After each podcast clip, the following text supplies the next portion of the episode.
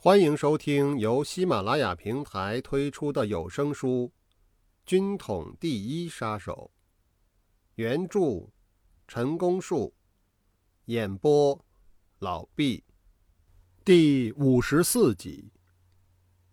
此时已是民国二十六年，即一九三七年春季。本人仍然不断的往返于平津之间，于此得知。由北平区协调各单位策动伪冀东保安队反正的工作，正在紧锣密鼓地进行之中。这件工作的规模较大，也可以说是制裁殷汝耕、瓦解冀东伪政权的另一种方式。全部工作由北平区李果申兄主持，身为天津站站长的本人，顶多相助其事而已。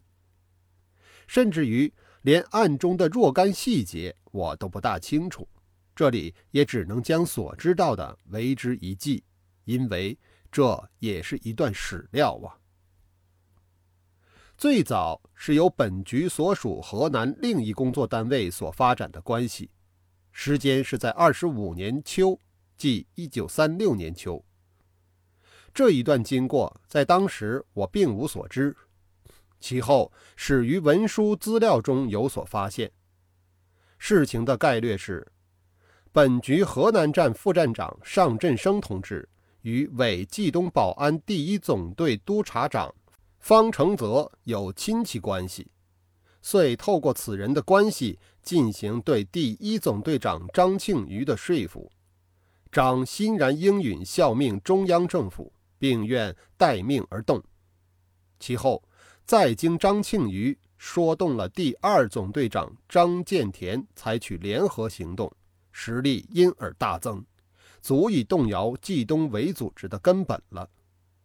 可惜事机不密，进而走漏了风声，乃至方承泽难以立足，张部与我方之关系因而中断。大有希望的一件事，只得功败垂成。北平区以及华北各单位对冀东伪保安队的策反活动，应该说是继承了河南站的未竟之功。这件工作的指导方式比较特殊，在通常情况的特务活动，大都采用了单线的指导，这一次却大不相同。因为参与的单位多，从各方面所发展的线索也有多条，为了避免多条关系相互牵制。乃形成为集体的作业，在当时负责协调各单位的，有如召集人一样的，就是北平区区长李果申先生。果慎兄仪表威容，才华出众，他担任北平区长为时甚短，旋即奉命南调。抗战后不久，竟在湖北为国捐躯，痛哉斯人，真是壮志未酬身先死。李果申先生以下前后参与策反二张反正工作的，还有继任北平区区长王天木、北平区书记毛万里、天津直属组组长吴安之、军事组正副组长郑恩普和傅丹谢、直属员王辅洲以及天津站站长我本人。在这里需要再介绍一下这位王辅洲先生。王辅洲，字公简，又名慎务，河南人。他参加军统工作，应列为化敌为友一类，因为他原非本党同志，其中经过非常微妙。说到特务工作，以他的通权达变、长袖善舞，实在比我们几个更为合适。也许是为了志趣不同。他从事工作的时间不长，就转入政界为官去了。到后来做过经济部次长，似乎尚未展所长。这算是闲话，此处不再多说。吴安之先生，我尊称他为大哥，也是在我一生中仅有的一次兄弟结拜，只不过止于口头承诺，并未举行过仪式。大哥是安之先生。老二是果申先生，小弟不才是我。三十五年，即一九三六年，安之兄的职务是北平区所辖的天津直属行动组，旗下有组员数人，在工作上却有许多杰出的表现。论到策反二张反正一案，安之大哥应列首功，因为他是负责实际责任的执行者。然而，在官方记录中却非如此。这固然有许多噪音，我知道，安之大哥也绝不计较这些。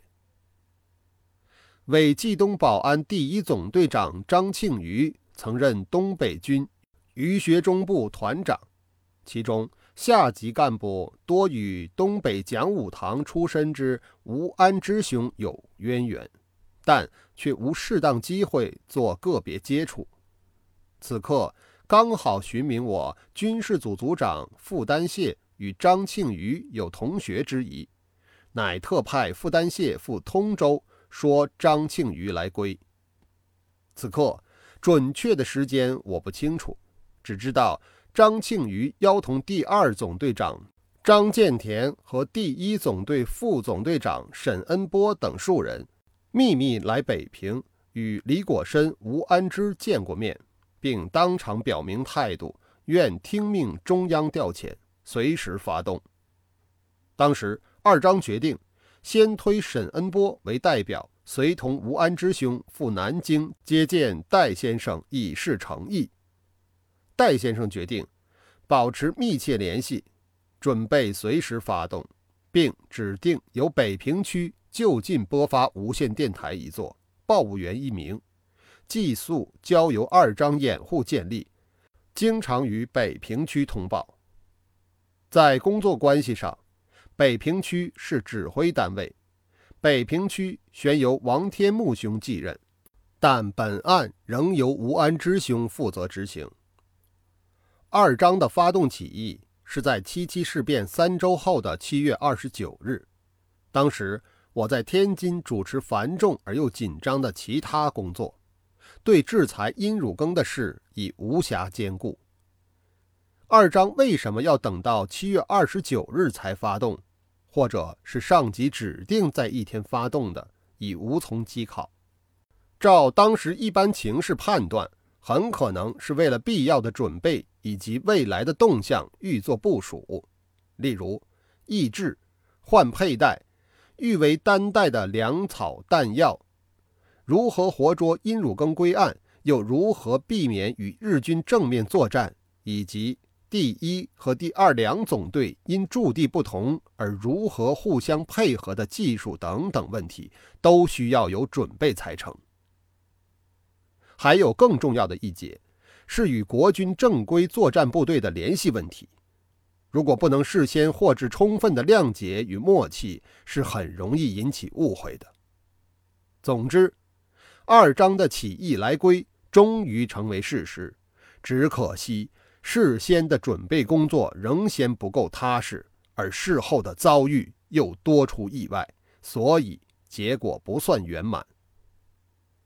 据有关数据记载，冀东保安第一总队张庆余、第二总队张建田于民国二十六年，即一九三七年七月二十九日上午开始行动。在通县公开宣布起义反正，随后将叛国的祸首冀东伪政权头目殷汝耕拿获，烧毁破坏了包括弹药在内的许多军事设施，枪毙日本顾问及甘为鹰犬的汉奸等约两百余人，当即向北平附近移动，以期与第二十九军相会合。另据。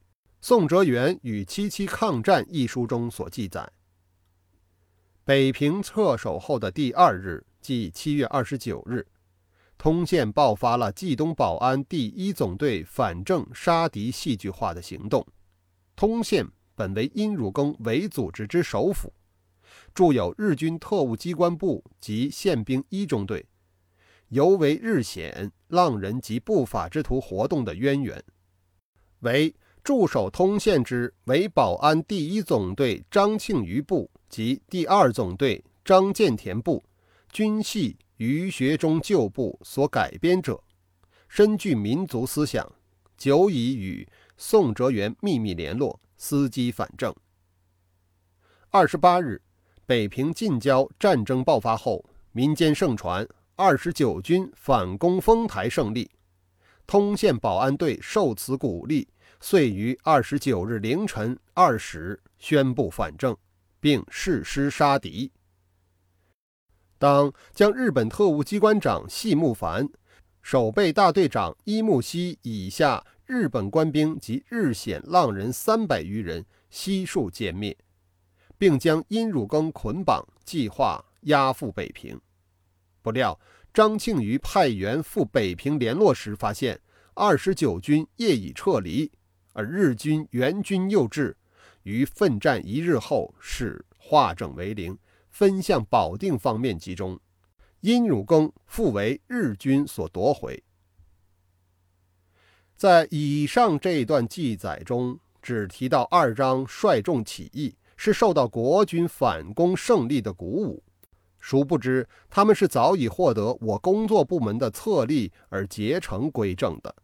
于此可见，由当年参与其事的人予以记述，以昭信实。并非多余。